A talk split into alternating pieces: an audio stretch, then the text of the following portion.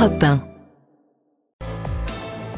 Bonjour Nicolas Bouzou. Bonjour Dimitri, bonjour Anissa. Bonjour Nicolas. Nicolas, dernier sprint de tractation à Dubaï. La COP 28 doit s'achever demain. Alors ça va sûrement se prolonger un peu. Hein. Les COP, ça finit rarement à l'heure.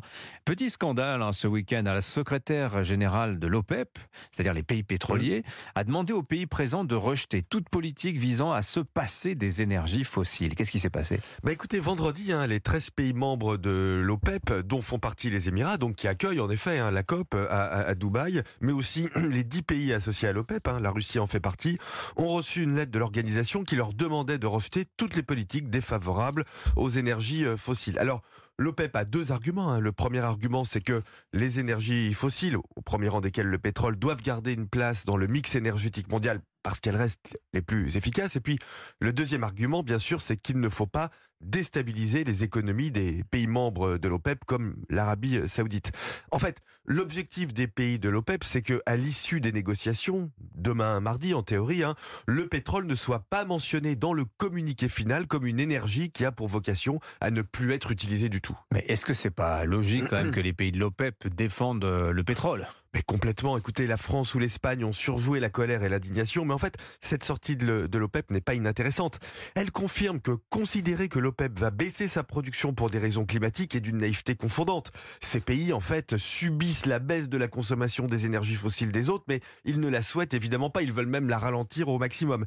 Mais de toute façon, je vais vous dire, même si l'OPEP décidait, pour protéger le climat, de réduire sa production de pétrole, ça ne changerait absolument rien parce que quand l'OPEP produit moins, de toute façon, les producteurs américains de pétrole de schiste produisent davantage. Donc en réalité, le comportement de l'OPEP n'a aucun impact sur les émissions de carbone dans le monde. Mais c'est-à-dire que c'est le comportement des consommateurs d'énergie euh, qui compte. Ouais, c'est exactement ça. Écoutez, pour comprendre ce qui se joue avec cette COP, il faut regarder les émissions de carbone dues à la combustion des ressources fossiles par pays. Et là, c'est édifiant.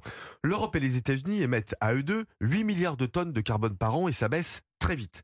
La Chine et l'Inde, à eux deux, émettent 15 milliards de tonnes par an et ça augmente très rapidement. La Chine, beaucoup plus que l'Inde d'ailleurs. Euh, L'Europe et maintenant les États-Unis sont les bons élèves du climat et l'OPEP est du point de vue climatique en réalité un sujet absolument secondaire. Le défi climatique peut se résumer au problème suivant. Comment arrêter le charbon en Chine et en Inde? Comment aider ces pays à passer au nucléaire, au renouvelable, à l'hydrogène le plus rapidement possible?